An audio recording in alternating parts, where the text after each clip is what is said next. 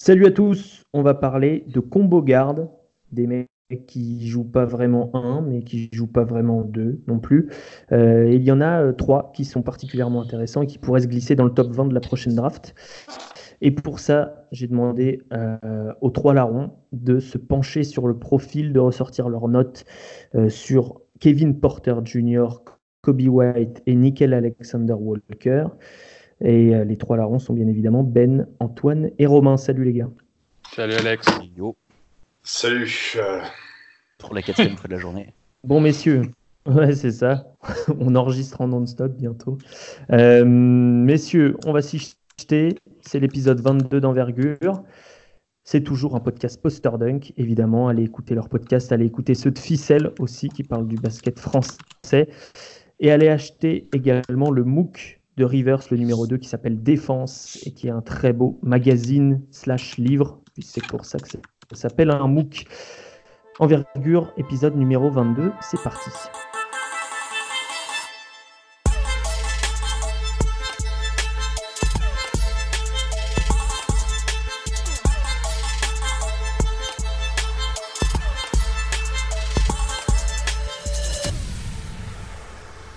Bon, on attaque avec Kevin Porter. Je ne vais pas donner tout de suite la parole à Romain qui a sorti son sécateur là dans le coin. Euh, ben, ben d'abord, euh, puisque euh, on s'adresse à des gens. En plus, Kevin Porter, fallait quand même être assez attentif pour le voir jouer cette année, puisqu'il n'a pas joué tous les matchs. Alors, est-ce qu'on peut présenter, on peut présenter le joueur? Tu peux nous présenter le profil rapidement avant qu'on rentre dans le détail.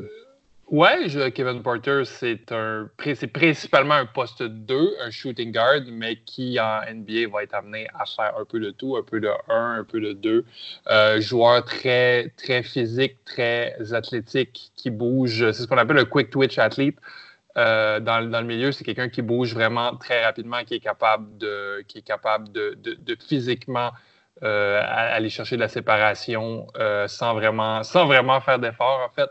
Et, euh, et, euh, et c'est ça, c'est, euh, il, a, il, a eu, quelques, quelques highlights dans ses débuts avec UFC l'année dernière où est-ce qu'il a absolument écorché tout le monde sur, sur le parquet. Il a shooté pour 41% à 3 points cette année. C'était vraiment, c'était vraiment magnifique. Mais il a eu des performances en denti et il a été euh, suspendu euh, à partir de janvier, je crois, pour comportement détrimental à l'équipe.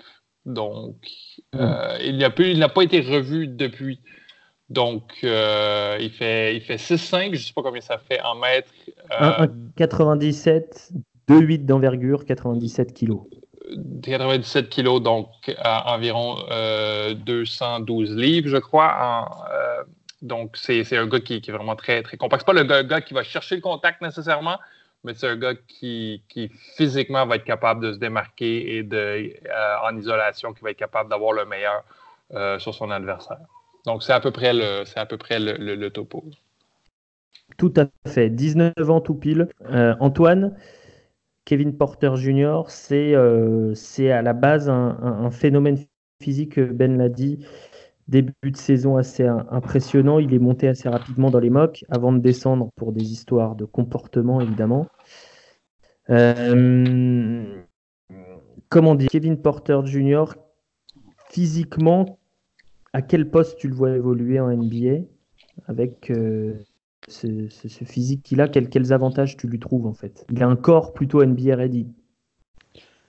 Euh, je pense que McDonald's y serait très bien notamment derrière le comptoir. Et après, c'est moi le sécateur. Putain. Ouch. Euh, non, euh, il, a, il a un physique, il, il, a, il, a, des épaules méga larges, il est costaud, il, il, fait un peu penser à, Lou Winsdort euh, d'Arizona State dans ce sens-là. C'est vraiment quelqu'un qui est super dense notamment sur le haut du corps, un peu moins, un peu moins des jambes, mais et qui du coup, euh, avec son envergure, peut se projeter sur des postes 1, 2 euh, et 3. 1, euh, j'ai un peu des doutes, mais 2 et 3, pour moi, j'ai je, suis quasiment sûr, il a l'envergure suffisante pour, euh, pour jouer poste 3 au final.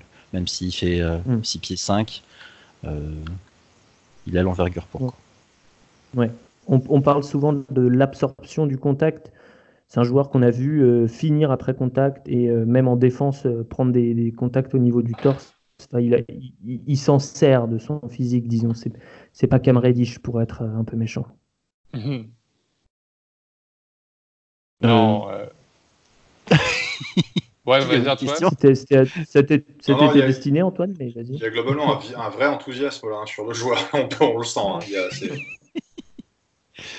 j'ai. Non, c'était pour Antoine pour qu'il rebondisse, mais il voulait, voulait pas. mais, je peux rebondir, je peux rebondir. Il y, a, un truc qui, qui m'interroge, c'est que c'est qu'il il a, il a la puissance pour aller pour aller chercher des contacts, etc. Mais je suis pas sûr qu'il aime tant que ça. Euh, alors qu'il peut être très bon hein, mm. pour euh, tout ce qui est drive, surtout que c'est un assez bon passeur. Donc il, fait, il peut faire du drive and kick, etc. Et il, a du handle, il, peut y aller au cercle. Euh, mais il aime, des fois, on a l'impression qu'il aime trop shooter. Quoi. je pense pas qu'il utilise assez bien ses atouts et du coup, il va très peu sur les lignes des lancers. Ouais, euh, deux, deux tentatives par match, c'est pas assez. au demeurant, vu, le, vu le désastre lancé, c'est pas plus mal qu'il n'y ait pas trop quand même. Hein. c'est ça. euh, après, je sais, le, sur le total, je sais pas combien il a shooté. Il a, il a joué 21 matchs. 46. Euh, 46, ouais, bon. Ouais. Il, a plus, il a plus de tirs à 3 points que de, que de lancers francs. Là. C'est ce qui caractérise les Landais dans notre basket fédéral chez nous, là, dans les divisions nationales 2, nationale 3. Les joueurs landais sont souvent sur ces caractéristiques où il y a globalement plus de tirs à trois points que d'autres choses. Et, euh, mm-hmm. les joueurs de Savannah State aussi, d'ailleurs. Oui, oui, oui, c'est vrai. Mais je veux dire, Kevin Porter a quand même un profil statistique pour, euh, pour jouer à Mont-de-Marsan ou à nos, chez nos amis Dax Gamard qu'on salue au passage. Et les, gars, les gars, je vous assure que s'il fait une grosse saison l'année prochaine, ah, mais moi, je, ce podcast va être incroyablement. Ah, moi, je, moi, je, dis pas qu'il est pas bon. Je, parle juste, je me base juste sur les, sur les données, sur les données statistiques. J'ai des potes qui ont joué longtemps dans les Landes qui étaient sur des, sur des profils comme ça. Voire Pell qui avait peut-être deux, voire trois fois le total à trois points par rapport au tir à deux. C'est pour ça, c'est juste une digression et un peu d'humour. Le, le, le, le, landais, le landais de Southern California. Euh, on s'intéresse un peu plus au profil offensif. Romain, est-ce que tu peux me parler juste de son shoot pour l'instant? Euh, C'est plutôt un bon shooter. Après, c'est vrai que ce pourcentage au lancer franc inquiétant, même s'il en a shooté assez peu. 52% au lancer franc, mais 41% à 3 points, dont beaucoup de 3 points où il n'a pas eu besoin de passes décisives. C'est-à-dire que c'était lui qui se les créait. Quoi. Ouais, c'est ça. C'est moi, moi, bon, c'est toujours un peu ma marotte quand, quand, les joueurs ont des pourcentages un peu, un peu faibles ou un peu en dessous de la norme. Je regarde souvent le pourcentage au lancer pour voir si c'est un problème de mécanique, d'exécution, de, de, choix ou autre chose. Là, on est sur un cas un peu particulier. On est sur un mec qui a, bon, qui a, qui a la densité physique, qui est capable, tu l'as dit, d'encaisser, euh, d'encaisser les, les, les, chocs et de bien les absorber. Un joueur qui est capable de, de se créer son tir et peut-être même plus que ça parfois, et qui a un volume de tir qui est pas inintéressant. 68, 68 tentés sur 21 matchs, ça fait, ça fait du 3, 3,5 euh, à peu près dans ces eaux-là. Donc c'est pas trop mal et un pourcentage qui est intéressant. Donc oui, effectivement, ça peut tirer assez vite, ça peut tirer avec même quelqu'un un petit peu sur le paletot. Euh, ce qui me questionne, moi, ce sera plus les lancers francs. Est-ce que c'est une, est-ce que une mauvaise saison Est-ce que c'est, euh, c'est la tête mais c'est, je suis un peu surpris, moi, de. c'est un joueur pour lequel j'aimerais bien voir les, les stats par exemple, pour voir un petit peu ce que ça donne, parce que je suis toujours très surpris là. C'est vu le profil de joueur que c'est, son pourcentage de lancer franc, j'aimerais pouvoir me l'expliquer.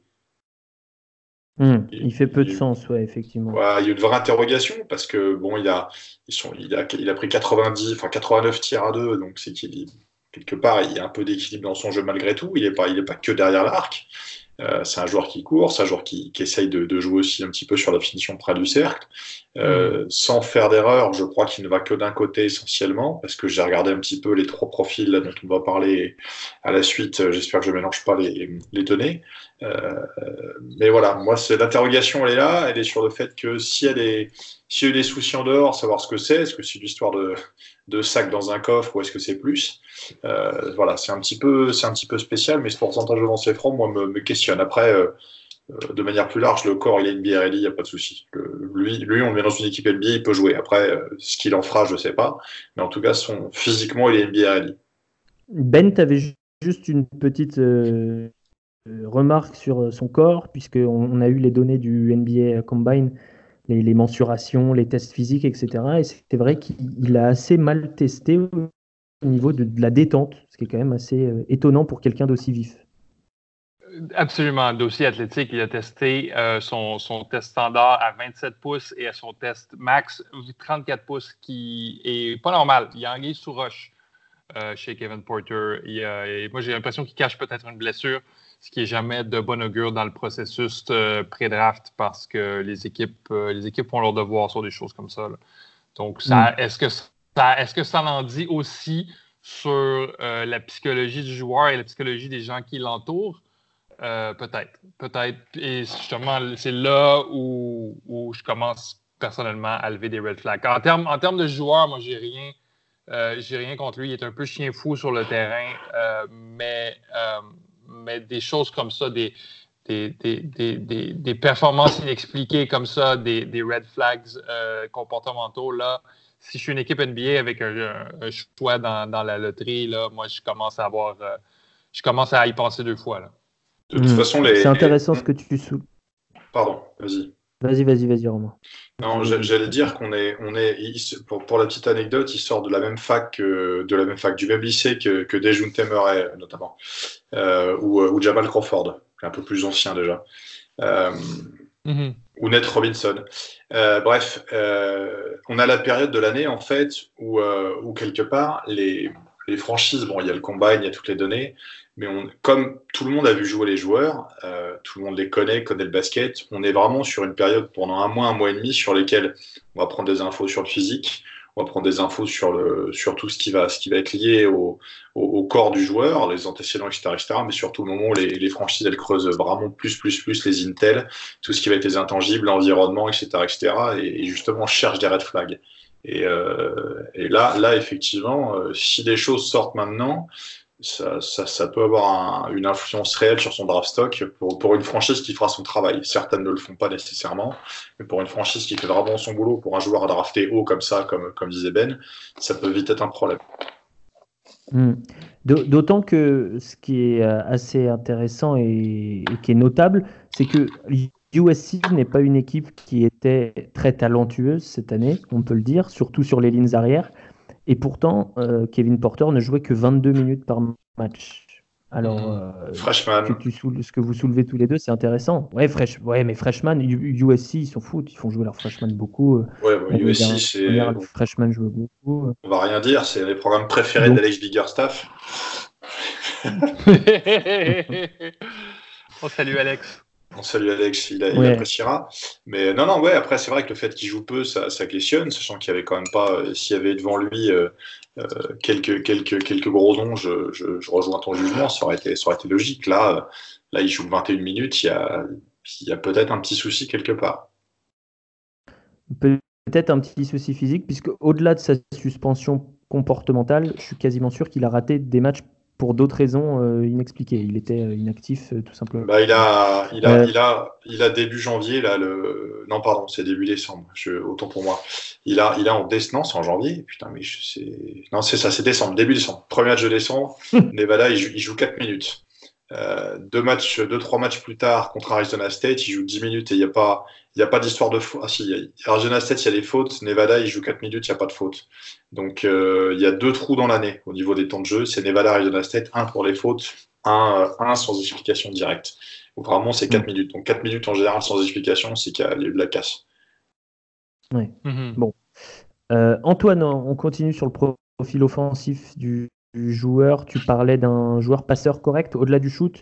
et du fait que tu sois inquiet puisqu'il ne se sert pas du tout de ses outils pour, pour aller au cercle. Qu'est-ce que tu peux dire sur le reste de son jeu, c'est-à-dire le jeu loin de la balle, le jeu sur pick and roll éventuellement, son jeu de passe, etc. Euh... il, aime, il aime avoir le ballon. Hein. ouais, non, euh, euh, j'avoue que hmm, je l'ai vu euh, il, y a, longtemps, Kevin Porter, parce qu'à partir du moment où il s'est fait dégager, c'était décembre ou janvier, un truc comme ça. je sais plus, c'était quand C'était très tôt dans l'année.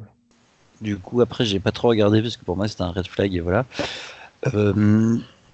de, de, mémoire, c'était voilà, c'était un, c'était un passeur honnête, mais c'est pas, c'est quelqu'un qui, il y a les gens qui passent parce que c'est genre Trey Jones par exemple, il, va passer parce que c'est sa façon de voir le basket, qu'il aime ce basket-là. Kevin Porter, j'ai l'impression que c'est le mec qui passe parce qu'il se dit ça va me faire une assiste dans ma ligne de stats quoi. Euh, mm-hmm. il, aime porter le ballon, il aime créer pour lui et il aime euh, il aime scorer aussi, hein, clairement. Donc c'est, c'est, il, a des possibilités de distribution, de shoot visiblement, même si bon, on en a parlé, les shoots au lancer, c'est un peu, c'est un peu inquiétant. Mais voilà, après, euh, je pense qu'il pourrait être efficace à terme en pick and roll. Euh, mais mais tout ça, ça, reste, ça reste à voir. Je pense que c'est surtout un gamin qui a énormément besoin de, grandir et de, et comme tout bon fromage, de maturer un peu.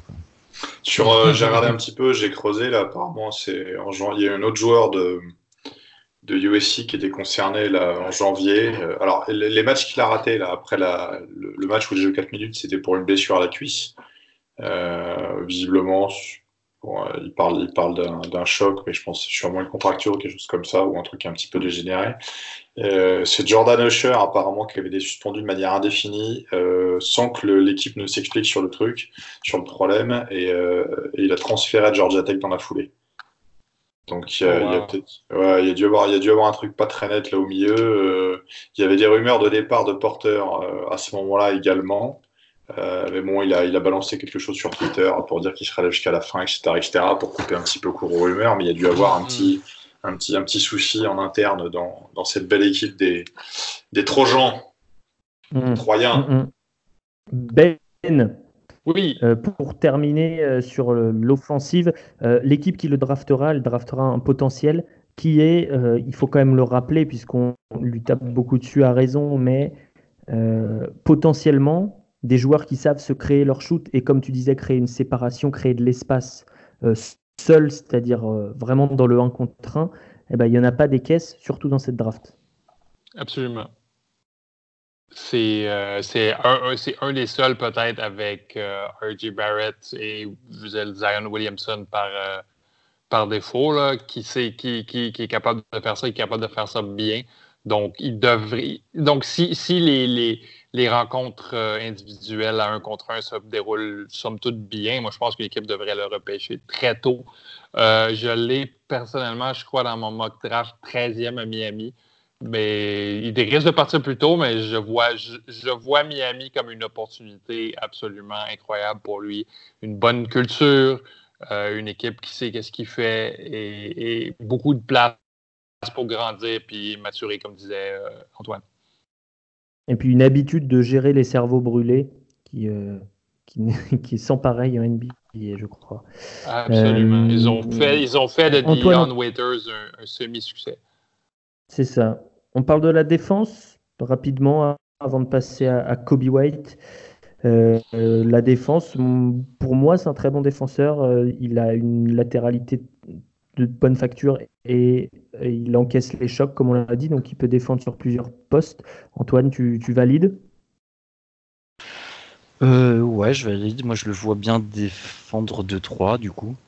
Euh, sur le poste 1, euh, j'aimerais le voir un peu plus défendre pour, pouvoir dire que c'est vraiment un, mec mhm. capable de défendre sur poste 1. J'ai quand, même, quand même des doutes. Hein. Les postes 1 en NBA, ça va très très vite. Euh, donc voilà, je dirais plus de 3 a priori. Mais, mais oui, c'est assez solide. C'est pas un... c'est pas un, c'est pas un défenseur hyper flashy, mais Non. il va pas faire voilà les, les, les contres de fou, euh, ce qui ce qui s'explique peut-être par euh, par le manque de, de, de détente qu'on a vu au, au combine d'ailleurs. Euh, mais mais ça reste solide en un contre un quoi. C'est pas du. Culver ou du Hunter pour moi, mais ça reste ça reste décent. Mhm. C'est ça. C'est ça. Peut-être un peu trop aussi chien fou de ce côté-là du terrain. euh, Ben euh, a joué l'interception. euh, en tout cas, moi, je l'ai vu plusieurs fois. euh, être peut-être un peu trop dans l'anticipation, dans l'aide pour. euh, alors, euh, alors c'est c'est mieux ça que l'inverse, hein, mais euh, Ouais, mais Romain, corrige-moi si je me trompe, mais ça, c'est une question d'apprentissage. C'est une question de, c'est une question de, de bien comprendre qu'est-ce qu'il fait sur le terrain. Je veux dire, je veux dire, à son âge, est-ce qu'on peut vraiment, est-ce qu'on peut vraiment le, le- le condamner justement pour des choses comme ça? Par rapport à quel, aux aspects défensifs, tu veux dire ou par rapport Ouais, à euh, exactement. Ben, quand, quand il, quand, il se, quand il, se, il, se, il, se, il se lance dans une, dans une aide euh, qui n'était peut-être pas nécessaire, quand il aide à une passe, euh, à, à une passe de son joueur, c'est des choses, c'est des Ah, Quand- choses qui. les, aides- les aides directes, si tu veux. Ouais. euh, moi, moi j'ai vécu des situations avec des, avec des joueurs vétérans qu'on faisait encore. Donc, il y a des moments où, comme je dis toujours, c'est-à-dire que soit les choses, on les apprend, on les explique, on les apprend et ça rentre. Euh, les aides directes, quand on en donne encore, passe un certain âge, euh, c'est comme je dis toujours, je ne suis ni neurochirurgien ni, ni psychiatre. Et il y a un moment où sur les apprentissages, si tu veux, c'est vite difficile. Après, là, on est quand même sur des joueurs d'exception Mhm. qui sont sur des, des points forts et des, et des, et des go-to-move et des choses comme ça, qui sont, ils dominent comme ça. C'est Mhm. pas des gens pour lesquels on a forcément structuré beaucoup de choses. Moi, j'ai eu le cas il y a quelques années, quand j'étais en Finlande, on a récupéré un, un poste 5 avec un vrai profil athlétique qui sortait d'Iowa, à un moment où Iowa était quand même sur une dynamique intéressante avec euh, une, ou deux, une ou deux participations au- à la marche Madès d'affilée, etc., etc. Le mec rookie, on a passé. euh, rookie, il avait du temps de jeu à la fac. hein. On a passé euh, un mois et demi, deux mois à tout structurer dans ses, dans ses lectures défensives parce que c'était un drame social et humain. Quoi. Il, comprenait rien. Il aucun repère. C'est-à-dire que il était utilisé sur la verticalité, sur le rebond, euh, sur l'intimidation un petit peu, parce que c'était pas très grand, mais c'était très vertical, et sur le fait qu'il était capable de prendre un rebond défensif et de pousser Mhm. et de relancer très rapidement et de courir avec la balle au besoin. Donc lui, c'est son travail défensif, c'était simplement rester derrière, lever les bras et sauter pour contrer.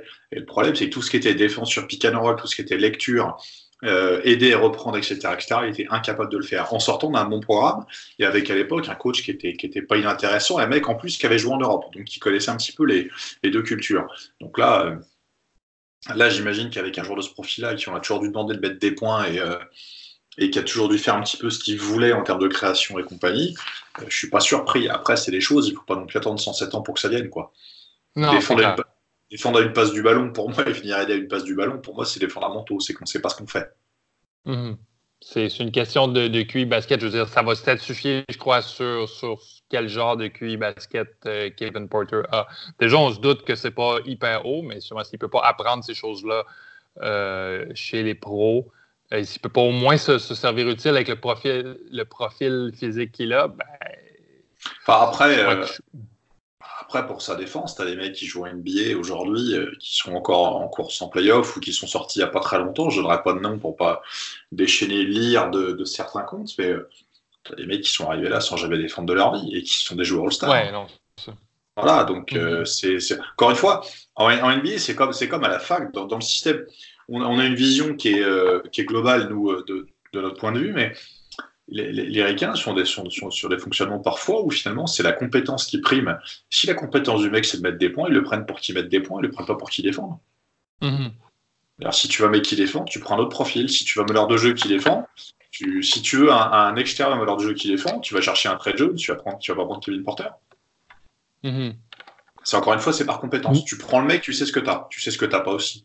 Tu sais que là, en l'occurrence, tu vas avoir un joueur qui est bon, qui a peut-être un ou deux, un ou deux poissons dans le bocal et, euh, et qui est peut-être pas forcément complètement fini en termes d'apprentissage défensif. Peut-être. Peut-être. Encore une fois, c'est toujours pareil. À cet âge-là, c'est difficile. Est-ce que le mec ne comprend vraiment rien ou est-ce que c'est simplement par flemme et par manque de discernement? Mhm. Ça, tu le sauras, tu le sauras dans quelques années. Mais c'est pour un mec qui peut être euh, loterie, borderline loterie, c'est- pour moi, c'est pas rassurant.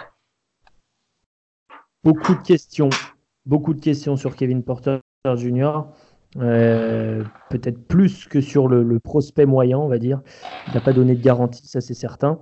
Donc un gros risque pour l'équipe qui euh, draftera le joueur de USC. On passe à Kobe White, le meneur, euh, meneur il jouait meneur cette année, électrique. Je pense que c'est l'adjectif qui convient de, de North Carolina. Donc freshman qui a fait une très belle saison freshman, 1m96.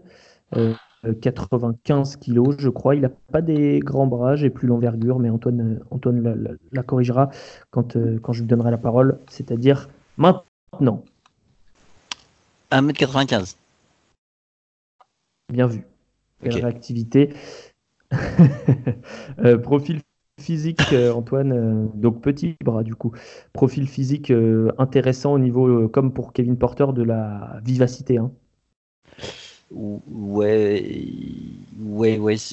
La vivacité par rapport à la taille, il fait, la même taille que, Kevin Porter, sachant que lui, c'est plus, c'est plus un vrai poste 1.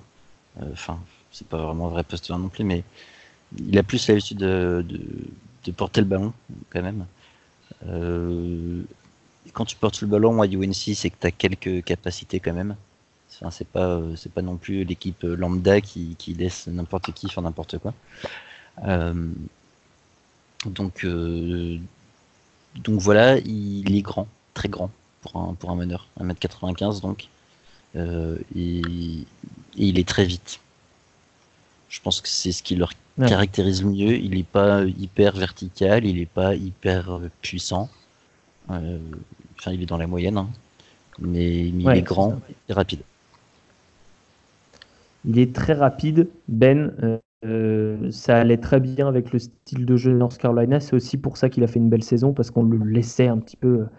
Euh, Roy Williams lui a lâché la bride sur euh, du jeu de transition, ce genre de choses, lui laissait prendre de la vitesse. Et, et il va vite et il, va, et il accélère vite aussi. C'est-à-dire qu'il a un stop and go assez, assez impressionnant. On l'a vu faire des, step back de, qualité, se, créer son espace, comme tu disais tout à l'heure avec Porter. Mm-hmm. Absolument. Euh, oui, et sa, capacité justement à changer de rythme, aller lentement, rapidement, lentement, et aussi euh, sa fluidité.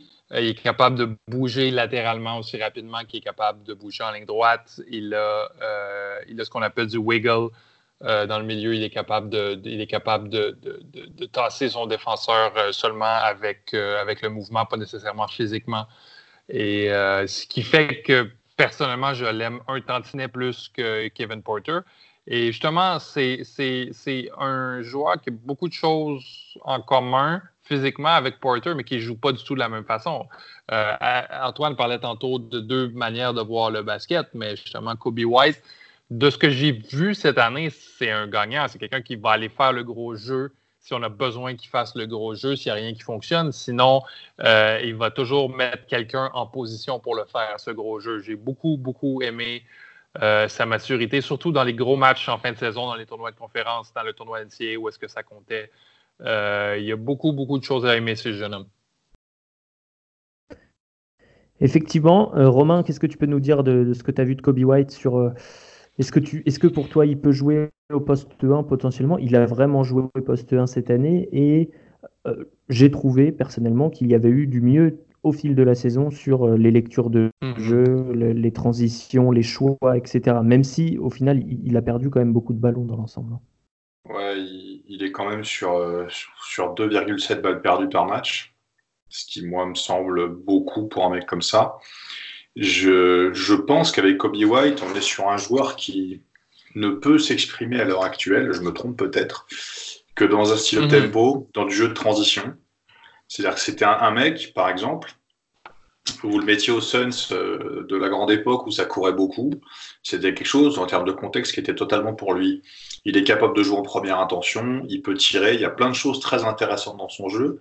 Après, la capacité qu'il va avoir parfois à calmer les choses, à faire en sorte que, que l'équipe joue au rythme où elle doit jouer, non pas à son rythme à lui. C'est ce qui fait souvent la différence entre, entre un meneur de jeu normal et un meneur de jeu efficace. C'est la capacité à, à adapter le rythme à celui dont l'équipe a besoin. c'est ce que j'explique souvent aux, joueurs, aux joueuses que j'ai eu en, formation. Jouer vite tout le temps, ça ne sert à rien.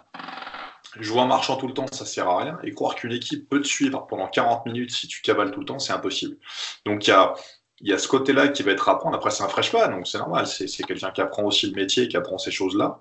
Il a des qualités d'adresse globales, même si à trois points, ça pourrait peut-être affiner un petit peu la sélection, parce que pour moi, il y a beaucoup de tirs quand même. Euh, en 35 matchs, il y a 233 tirs pris. Bon, ça fait, ça fait, je n'ai pas la calculée tout comme ça, mais ça fait pas loin de 7, euh, ça fait du 6 par match, il a quelque chose comme ça. 6, 6, 6, 6. Ouais, 6-6 par match à 3. Tu peux aller sur le site d'envergure, je ne sais pas si tu connais. Oui, bah, c'est sur le site d'ailleurs qui a son envergure, au passage, puisque tu ne l'avais pas tout à l'heure en début de, en début de portrait, son envergure est précisée sur sa fiche également. voilà, ça, ça, joue, dit arbitre, ça joue. Et, euh, donc, ouais, non, sur la sélection de tir, il y a des choses à gommer, mais moi qui puisse jouer, oui. Après, est-ce que ça peut être à terme une solution sur le poste 1 Moi, son, son, ratio de balles perdues m'inquiétait un petit peu, mais elle est aussi liée au jeu du ONC où lui courait beaucoup. Donc, ça, inévitablement, bah, plus on court, plus on a de chances de perdre la balle. C'est un joueur qui est intéressant sur la relance, mmh. qui est intéressant sur le jeu de transition, qui a des arguments à faire valoir. Mais la transition euh, de poste comme ça, c'est jamais euh, ce que j'en parlais une fois avec, avec l'assistant de Levallois qui me, qui me retranscrivait les propos d'un ancien d'un, un joueur qui a fait un peu de Euroleague et de NBA, un Rocco Leniokic, qui lui disait bah, quand un joueur est 4-5, c'est qu'il est 5, quand un joueur est 1-2, c'est qu'il est 2. Et, euh, et ça, malheureusement, on, a beau dire, je pense que le naturel, euh, euh, on ne peut pas le chasser, hein, le naturel, dans ces cas-là. Donc voilà, est-ce que lui est capable d'assumer une transition pleinement? Oui, il fait les passes décisives. Oui, il est très fort sur le jeu de relance, mais jeu à risque. Donc j'attends de voir quand même avec des coachs qui vont être euh, vouloir des choses structurées ou attendre des choses structurées d'un joueur comme ça. Si c'est vraiment pour en faire un 1 pur, ce sera compliqué. Antoine, euh, le shoot, je sais que tu as des interrogations. On a dit c'est un, bon shooter euh, au niveau des pourcentages, même au lancer franc, il à 80%. même sur le tir à mi-distance, c'est un bon shooter à mi-distance. Mais, euh, mais tu as des questions sur la hauteur de son lâcher de balle, ça? Euh... Non, je ne sais, pas si c'était sur lui ou pas. Non, c'était pas sur lui, spécialement. ah, ok. N'importe quoi. Le mec préparé, tu sais. Euh... Un gros, gros travail de fond. Par, hein, Parle-moi de. Podcast, hein. ah, ah, ben, c'est ça, je, sors de, deux heures de prépa. Non, mais. Euh, euh on l'a beaucoup vu jouer quand même, Kobe White, parce que UNC c'est une grosse équipe. Euh, est-ce que tu as vraiment, comme moi, vu une, évolution vers euh, un jeu un peu plus euh, intelligent, un peu plus posé, qui ressemble plus à celui d'un poste 1 gestionnaire? Clairement, la progression, elle, est, elle est assez énorme. Il faudrait, regarder les, les game logs pour analyser dans les détails, mais il a, fait parler de lui surtout en fait euh, à partir du mois de février, euh, Kobe White. Euh, avant, il était suivi, mais pas trop, notamment parce qu'il avait des problèmes, des problèmes à la main. Et, il avait aussi des problèmes parce que Cam Johnson, en début d'année, c'était pas ça quoi. Et Cam Johnson, si il rentrait pas ses shoots, euh, il restait pas grand chose offensivement à UNC quoi. Parce que Kenny Williams, Garrison Brooks et Nasir Little offensivement, euh, ou Luke May, hein, le cube, euh, offensivement, c'est, c'est, ça apporte pas grand chose quoi. Ils ont besoin déjà qu'on leur donne la balle, parce que c'est pas des gens qui vont créer leur propre shoot, et il faut que ça rentre. Et il y a que pour Cam Johnson que ça rentrait vraiment. Et en début d'année, c'était une cata. Quoi. Donc je pense que ça l'a aidé aussi, en fait, que Cam Johnson progresse. Et, c'est clair qu'il a, il a bien progressé sur l'année. Moi, je suis resté toujours sur mon impression de début de saison. Du coup, je suis un peu, je suis un peu méchant avec Kobe White, mais c'est vrai que. sur Moi, je trouve que globalement, globalement sur son tir, euh, parce que j'ai regarder les, des séquences là, globalement sur son tir, c'est un petit peu bas quand même le tir extérieur. Ça part du, ça part limite menton quand même, c'est un tir bas et un petit peu plat. Après, dans le drive, je trouve pas inintéressant. Il est capable de finir des deux mains, même si il a une gestion des contacts qui est curieuse. Il est beaucoup dans l'évitement, mais il est capable de scorer près du cercle de par la vitesse. Et c'est un joueur qui, sur du jeu de piquet dans, l'axe, peut être un petit peu emmerdant. Donc il a, il a aussi des arguments à faire valoir. Après, c'est vraiment une pile électrique. Quoi. Il n'y a pas d'autre mot. Il est tout le temps, tout le temps actif. Donc c'est, ça, a des, ça, a des avantages, mais aussi des inconvénients. Hmm. Mais oui, bien, bien relevé, Romain. Bon finisseur. 67% au cercle, c'est pas mal. Hein. 67% au cercle pour un joueur de cette taille. Très bien, même. C'est de, des bons standards. Ben, euh, t'as pas entendu encore trop sur, euh, sur les autres aspects offensifs de, Kobe White? Est-ce qu'il peut jouer aussi sans ballon? Puisque finalement, on se demande s'il peut jouer. Alors, est-ce qu'il peut jouer sans ballon? Est-ce qu'il peut jouer deux? Est-ce qu'il peut sortir d'une cascade d'écran et prendre un tir? Ben, on l'a pas vu beaucoup jouer deux. En tout cas, moi, je l'ai pas vu beaucoup jouer deux. J'ai surtout vu avec le ballon euh, dans les mains cette année. Je pense que Roy Williams n'avait pas beaucoup d'autres options.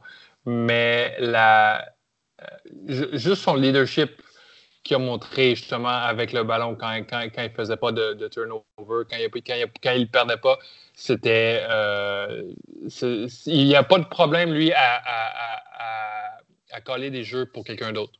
Donc, donc, avec son tir, si son tir est capable d'en mettre un peu plus que 35% à trois points, je pense que oui. Je pense qu'il est capable de jouer sans le ballon. Euh, il serait un bon candidat pour jouer, par exemple, avec Devin Booker à Phoenix.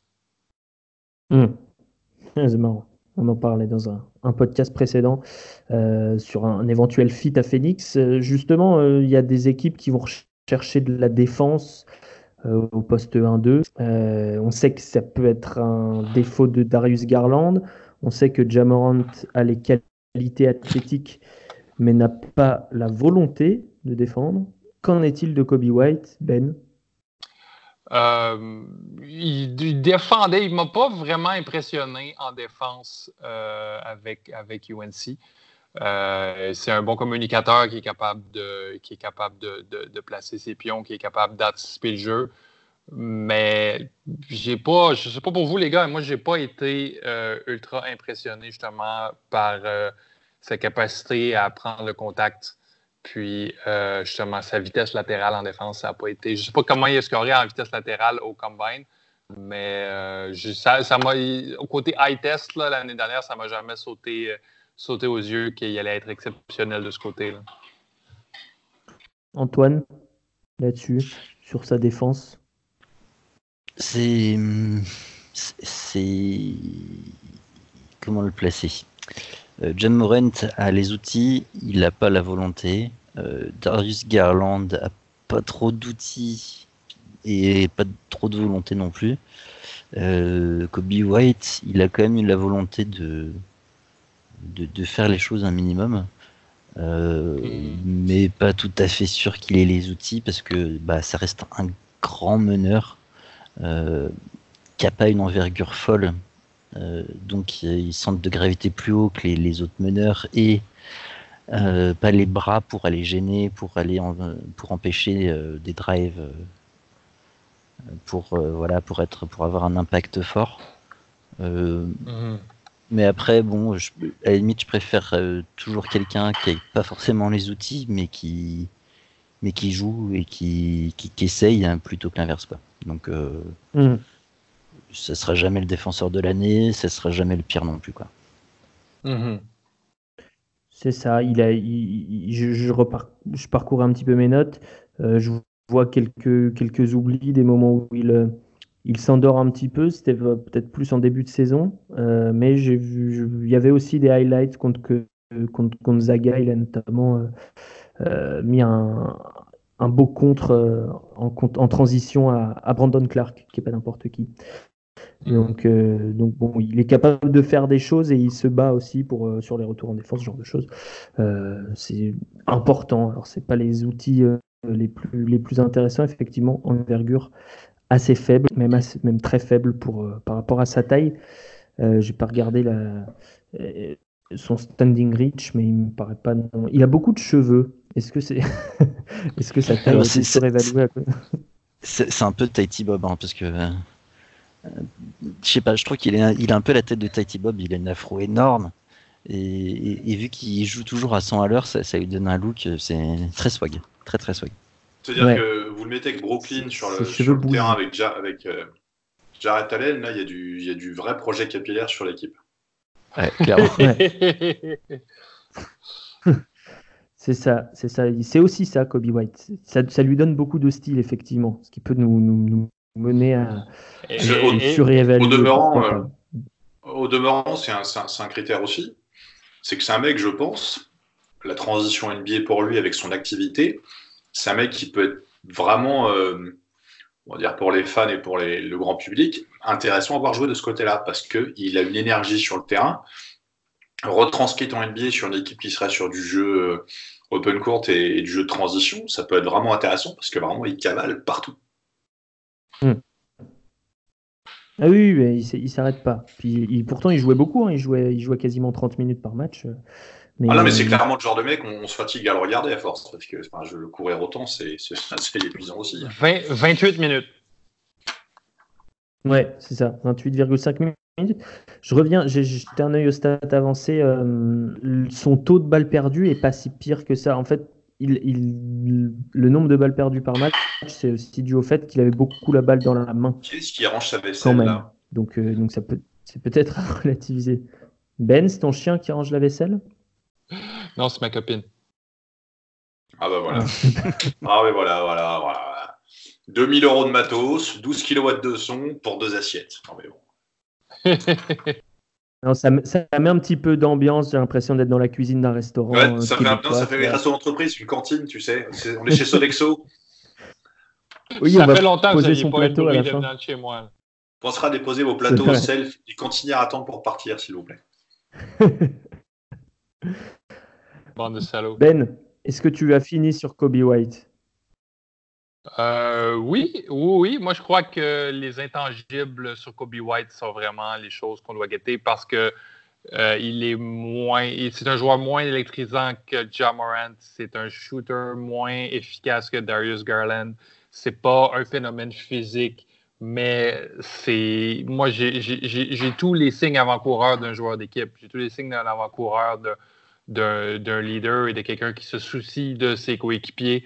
Et, et le drop-off entre Garland et Morant jusqu'à White n'est pas si haut que ça. Donc, euh, je crois qu'il y a des équipes qui, s'ils ont besoin d'un meneur, ils pourraient trade up pour Garland ou euh, Morant. Mais si on, si on a un meneur comme White, je crois que ça va faire, euh, ça va faire le boulot.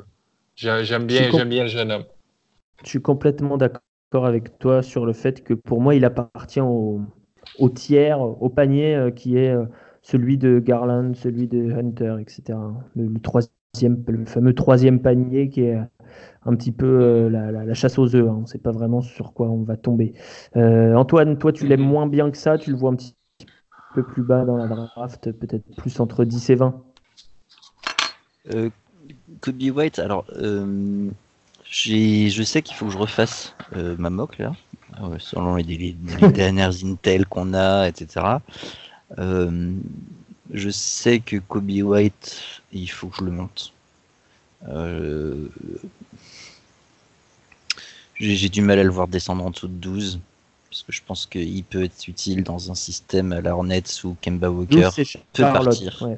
ouais il peut partir Kemba Walker, euh, donc ça peut être chiant. Et s'il part pas, et eh ben, Kobe White il peut toujours jouer euh, euh, meneur remplaçant, parce que bon, il y a une team option sur Tony Parker où il peut jouer en, deuxième arrière.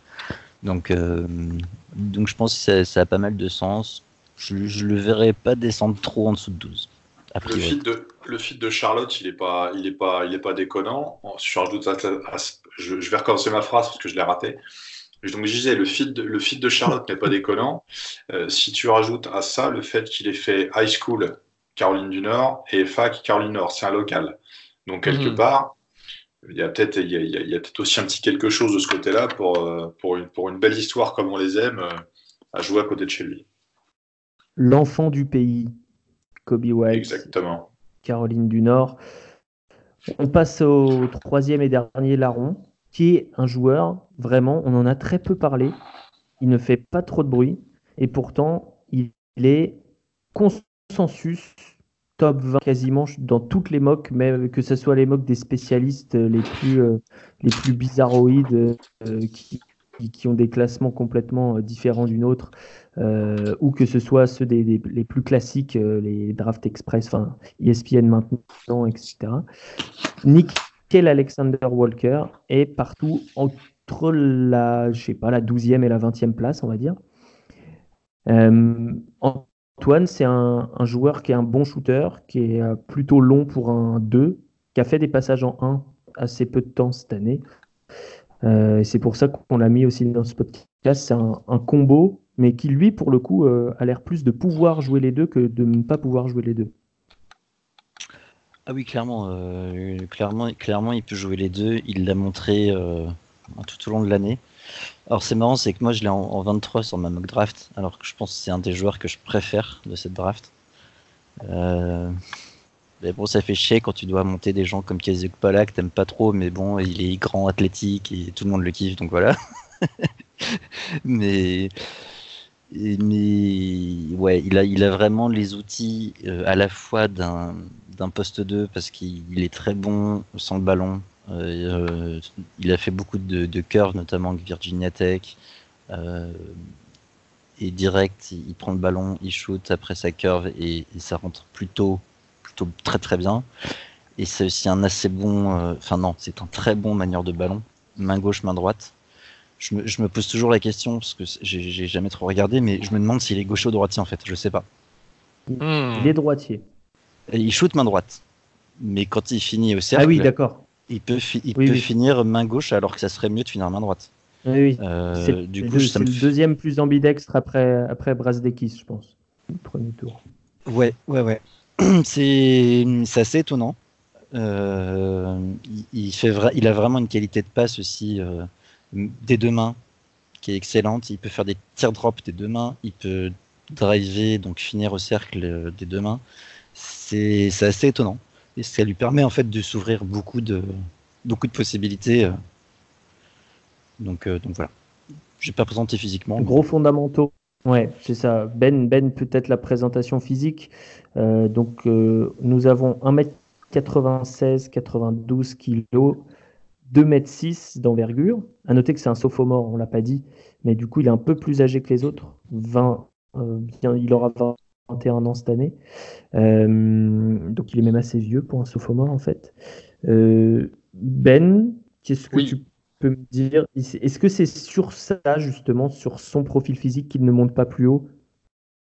Euh, Peut-être, mais son profil physique, en fait, l'histoire, c'est que c'est pas un athlète qui est explosif, c'est un athlète qui est fluide, c'est un athlète qui bouge bien, qui est capable de, de, se, de se, glisser dans de petits espaces et et d'arriver au panier, même s'il n'est pas d'une force physique absolument exceptionnelle.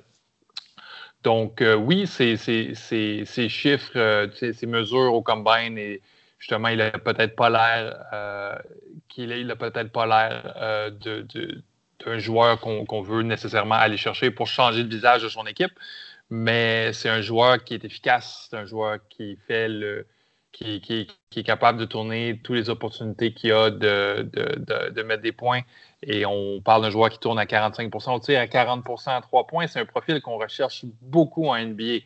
Et Alexander Walker va tomber dans un, dans un créneau où il y a des bonnes équipes qui savent comment bien drafter. Donc, euh, moi, je ne m'inquiète pas pour lui. L'équipe qui, qui, tôt ou tard, je ne m'inquiète pas pour lui. Il va trouver. Il va trouver. il est très il a, il a le profil de quelqu'un qui va trouver l'équipe qu'il lui faut. Hmm. Romain, connaissant euh, tes goûts et ayant vu beaucoup shooter Nickel Alexander Walker, je me dis que tu aimes bien. Ouais, j'aime bien, j'aime bien. Alors, je, suis un petit peu plus mesuré sur la capacité à passer à créer, parce qu'encore une fois, pareil, on est quasiment à 3 balles perdues par match. Euh, pour 4 passes décisives, c'est pas, c'est pas génial. Après, il y a, y a, quand même une constante dans, dans ces chiffres. Euh, pour un joueur qui aime bien attaquer le cercle, on est quand même sur un très très bon 53%, quasiment 54 à 2 points. Donc moi, c'est pas fait pour me déplaire. Euh, son adresse à 3, elle est, cohérente euh, et, relativement constante quand même, parce qu'il s'est jamais, s'est jamais trouvé dans les grandes largeurs, à une ou deux exceptions près sur l'année, mais mis à part sa gamelle contre Georgia Tech où il finit à 0-6 il en a eu deux, il en a eu trois sur l'année là. Trois vraiment trois matchs difficiles. Il y a eu Georgia Tech, Syracuse. Euh, mais bon, c'est difficile à regarder Syracuse déjà, donc c'est encore plus compliqué. Et donc il y a le derby contre Virginia. Sinon globalement, c'est un joueur qui s'est jamais vraiment trouvé, euh, dans, dans, ce qu'il faisait à trois points. Et même globalement, il y a une certaine consistance dans ce qu'il peut produire, une certaine constance dans ce qu'il peut produire euh, statistiquement parlant. C'est un profil que j'aime bien, effectivement. Pas forcément un mec sur lequel il faut avoir des attentes démesurées, mais il fait partie de ces joueurs qui peuvent faire une, une, honnête carrière en NBA de, de, dans, dans, une rotation à 6-7 joueurs, là et qui peut, qui peut vivre, je pense, et exister grâce à ça. De toute façon, je ne pense pas que son plafond soit forcément très très haut. Il n'y a peut-être pas forcément un upside, un upside extraordinaire derrière, mais euh, non, non, j'aime assez, le, assez le bonhomme. Joueur propre et euh, les playoffs actuels nous montrent qu'un joueur qui sait shooter et qui sait défendre sur les postes, euh, disons 1, 2, 3, euh, et ben ça peut tout, ça gagne des minutes. Hein. Seth Curry est en train de jouer des minutes pour Portland, euh, euh, Pat Connaughton est en train de jouer des minutes pour Milwaukee. Donc voilà, c'est pas des joueurs qui, pareil, ont un plafond très élevé, mais, mais, mais voilà, ils peuvent jouer des minutes importantes dans des matchs importants. La question étant donc, est-ce que Nickel Alexander Walker, qui est assez complet offensivement, on l'a vu, même s'il y a quelques limites, notamment au niveau de la création d'espace, de, se, créer sur le 1 contre 1, justement, qui est vraiment sa grande limite. Est-ce qu'en défense, il fait le boulot, Antoine?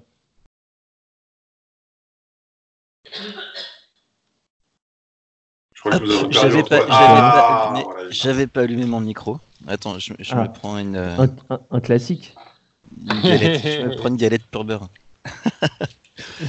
Euh, euh, alors, il est grand. Euh, il, fait, il fait la même taille que Kobe White et, et Kevin Porter dont on, on a Pris, on a pris les, les, mêmes tailles. Là, voilà. Et par contre, j'ai plus de doutes sur sa capacité à défendre au poste 3, notamment, euh, parce que il est vraiment fin.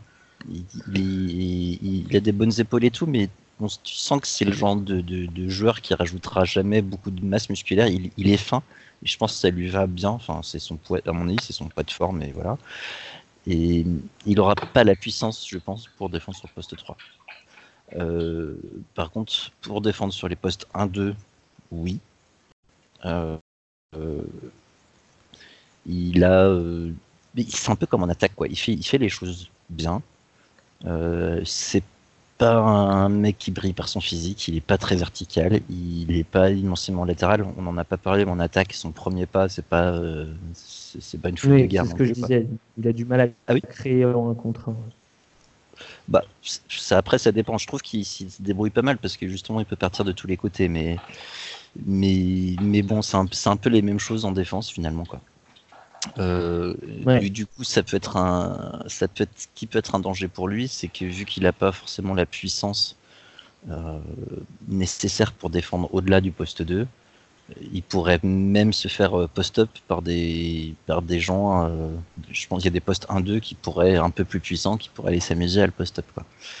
Donc, ça sera peut-être un, un, point à, à aller voir mais ça me choque pas tant que ça. Je pense qu'il faut pas s'attendre. Enfin, j'adore ce joueur, mais pour moi, il faut pas s'attendre à ce que ce soit un titulaire de son équipe qui joue le titre non plus. Quoi. Euh, hmm. non, non, euh, mais un joueur de rotation, comme disait Romain, ça semble envisageable. Ouais, ah ouais. Ben, pour compléter sur la défense, moi, ce que j'ai beaucoup aimé cette année chez lui, c'est l'intelligence, premièrement, et les bonnes mains, deuxièmement. Il a des très bonnes mains et très bonnes stats au niveau des interceptions d'ailleurs, alors que mhm. Virginia Tech n'a pas une, une défense euh, euh, très euh, qui se risque à faire à jouer les lignes de passe. Hein.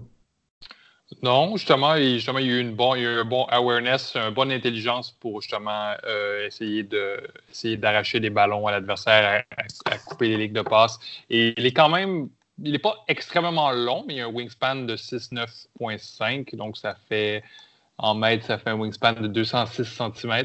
C'est quand même, c'est quand même pas mal. Et, c'est là que son apport peut, euh, peut, peut, être en NBA. Parce que moi, je vois vraiment, comme Antoine dit, euh, des, des, des, points garde un peu, plus, un peu plus vieux, un peu plus rudes, des Ricky Rubio de ce monde, l'amener au poste bas et lui, faire le. faire, comme on dit dans le milieu, le, le, tourner en poulet barbecue. Mais. Euh, Dans quel milieu on dit ça? Mais non, c'est ce qu'ils disent en NBA. C'est quand, quand, quand, quand ils, torchent un, une rookie, on a fait du poulet barbecue. Là. Ah oui, d'accord.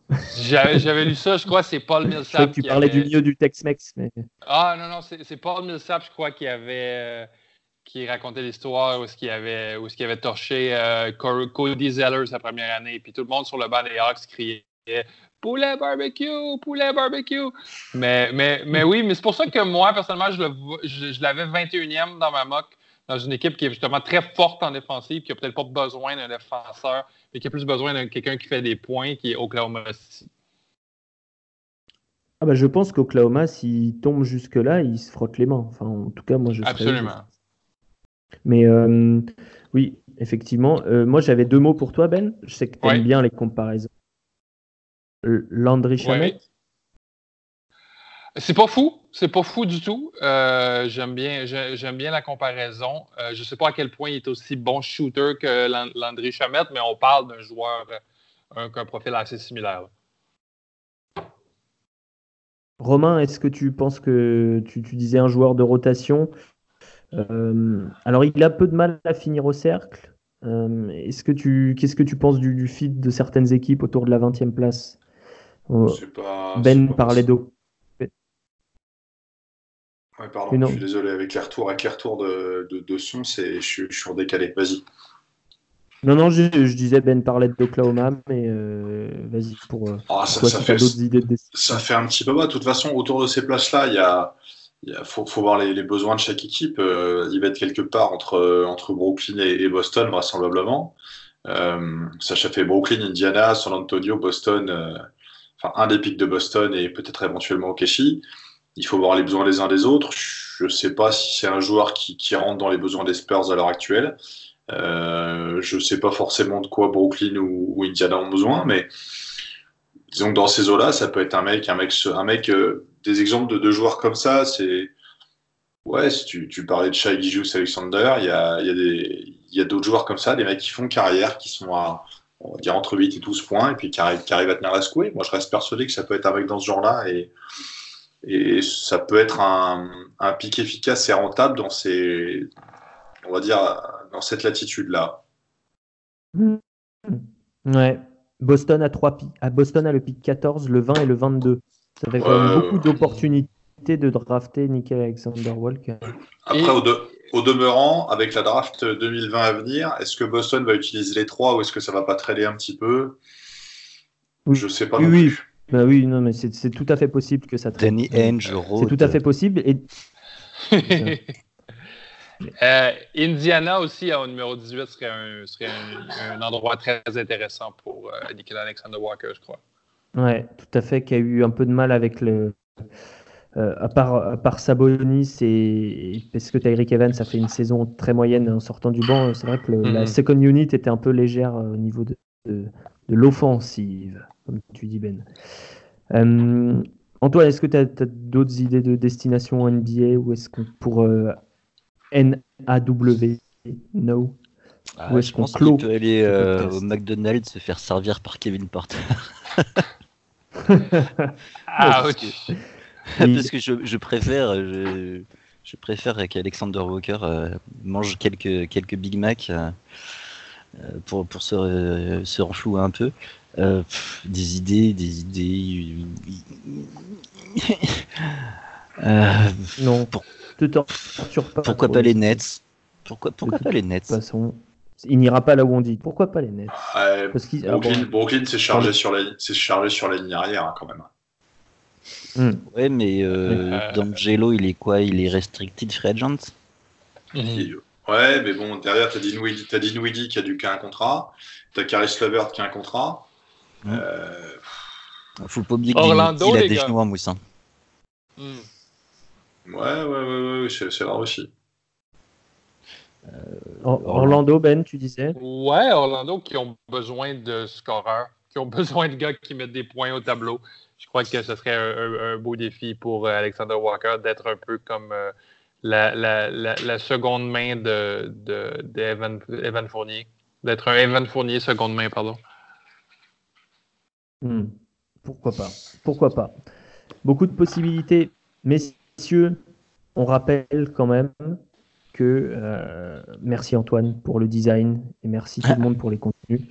Notre site envergure d'envergure.co euh, est disponible si vous voulez retrouver ces podcasts déjà et aussi les rapports écrits, les scouting reports écrits, le la mock draft pardon, 2019. Euh, la draft c'est le 20 juin, donc ça approche grandement et euh, on vous conseille de vous y intéresser. Il n'y a plus que 4 équipes en playoff, donc à un moment donné il va falloir s'y pencher. voilà. Et on vous remercie pour tous les retours très positif qu'on a eu effectivement euh, suite à la publication de cette mock draft. Messieurs, un mot de conclusion?